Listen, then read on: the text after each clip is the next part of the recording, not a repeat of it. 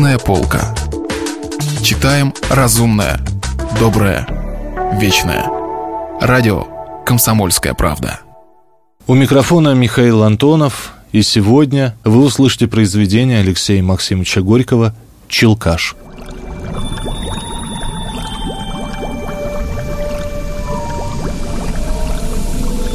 Его охватила волна воспоминаний о своей деревеньке, сбегавшей по крутой горе вниз к речке, скрытой в роще берез, ветел, рябин, черемухи. Эх, важно бы, грустно вздохнул он. Да, я думаю, ты бы сейчас по чугунке домой. Уж и полюбили бы тебя девки дома, а? Любую бери, дом бы себе отгрохал. Ну, для дома денег, положим, маловато. Это верно, для дома нехватка. У нас дорог лес-то. Ну что ж, старый бы подправил. Лошадь как есть? Лошадь, она и есть, да больно стара, черт. А, ну, значит, лошадь, хорошую лошадь, корову, овец, птицы разные, а? Не говори, ох, господи, вот уж пожил бы. Да, брат, житишко было бы ничего себе. Я тоже понимаю толк в этом деле. Было когда-то свое гнездо.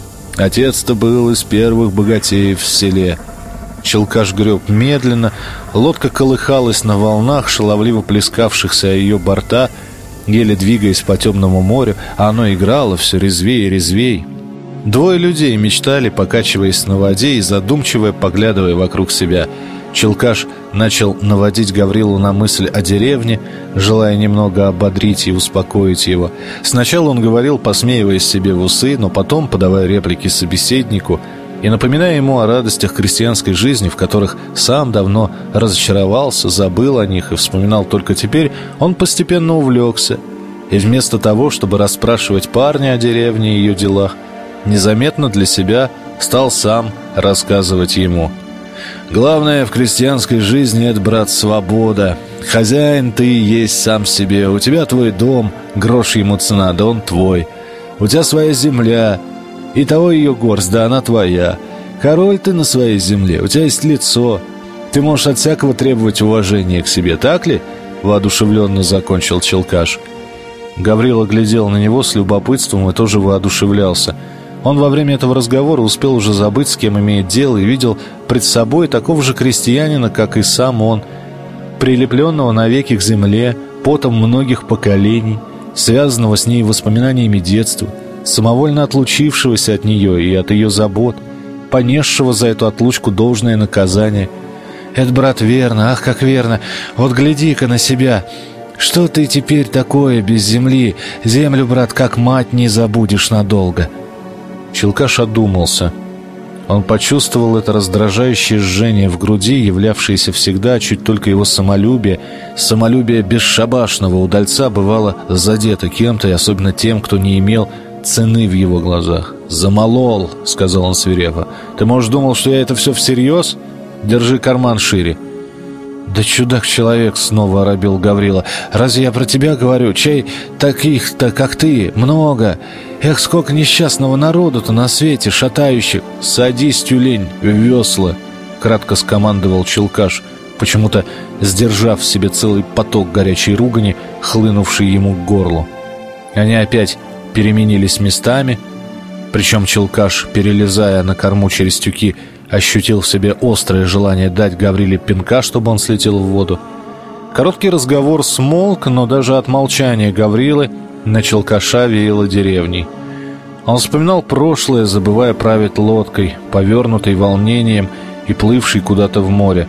Волны точно понимали, что эта лодка потеряла цель, и все выше подбрасывали ее, легко играли ею — вспыхивая под веслами своим ласковым голубым огнем. А перед Челкашем быстро неслись картины прошлого, далекого прошлого, отделенного от настоящего целой стеной из одиннадцати лет босяцкой жизни. Он успел посмотреть себя ребенком, свою деревню, свою мать, краснощекую пухлую женщину с добрыми серыми глазами, отца, рыжебородого гиганта с суровым лицом. Видел себя женихом — и видел жену черноглазую Анфису с длинной косой, полную, мягкую, веселую, и снова себя красавцем, гвардейским солдатом, снова отца, уже седого и согнутого работы, и мать, морщинистую, осевшую к земле. Посмотрел и картину встречи его с деревней, когда он возвратился со службы. Видел, как гордился перед всей деревней отец своим Григорием, усатым, здоровым солдатом, ловким красавцем. Память, этот бич несчастных, оживляет даже камни прошлого, и даже в яд, выпитый некогда, подливает капли меда. Челкаш чувствовал себя овеянным, примиряющей ласковой струей родного воздуха, донесшего с собой до его слуха и ласковые слова матери, и солидные речи истового крестьянина отца.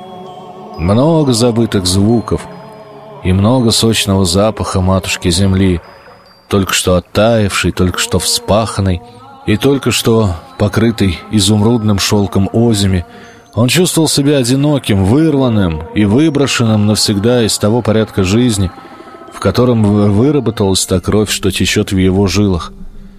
«Эй, а куда же мы едем?» — спросил вдруг Гаврила. Челкаш дрогнул и оглянулся тревожным взором хищника. «Ишь, черт, занес, греби-ка погуще!» «Задумался?» — улыбаясь, спросил Гаврила. «Устал». «Так теперь мы, значит, уже не попадемся с этим?» Гаврила ткнул ногой в тюки. «Нет, будь покоен, сейчас вон сдам и денежки получу». «Пять сотен?» «Не меньше». «Это того, сумма. Кабы мне горю, ну...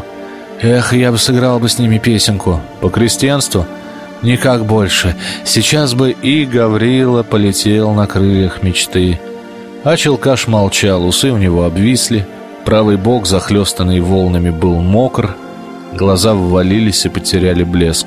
Все хищное в его фигуре обмякло, стушеванное приниженной задумчивостью, смотревшей даже из складок его грязной рубахи. Он круто повернул лодку и направил ее к чему-то черному, высовывающемуся из воды. Небо снова все покрылось тучами, и посыпался дождь, мелкий, теплый, весело звякавший, падая на хребты волн. «Стой, тише!» — скомандовал Челкаш. Лодка стукнулась носом о корпус барки. «Спят, что ли, черти?» — ворчал Челкаш, цепляясь багром за какие-то веревки, спускавшиеся с борта. «Трап давай!» «Дождь пошел еще, не мог раньше-то! Эй, вы, губки, эй!» «Селкаш это!» — раздалось сверху ласковое мурлыканье. «Ну, спускай трап!» «Калимера, селкаш! Спускай трап, копченый дьявол!» — взревел челкаш. «О, сердитый пришел сегодня! Эллоу!» «Лезь, Гаврила!» — обратился челкаш к товарищу. В минуту они были на палубе, где три темных бородатых фигуры, оживленно болтая друг с другом на странном сюсюкающем языке, смотрели за борт в лодку челкаша. Четвертый, завернутый в длинную хламиду, подошел к нему и молча пожал ему руку — Потом подозрительно оглянул Гаврилу. «Припаси к утру деньги», — коротко сказал ему Челкаш. «А теперь я спать иду. Гаврила, идем. Есть хочешь?» «Спать бы», — ответил Гаврила и через пять минут храпел. А Челкаш, сидя рядом с ним, примерял себе на ногу чей-то сапог и задумчиво, сплевывая в сторону, грустно свистел сквозь зубы.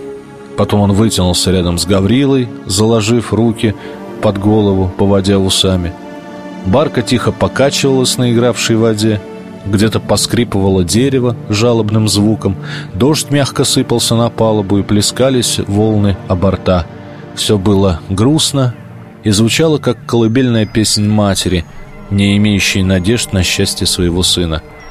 Челкаш, оскалив зубы, приподнял голову, огляделся вокруг и, прошептав что-то, снова улегся.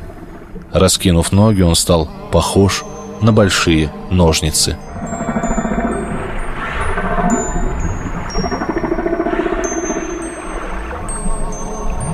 В студии был Михаил Антонов. Это был Алексей Максимович Горький и рассказ «Челкаш». Продолжение следует.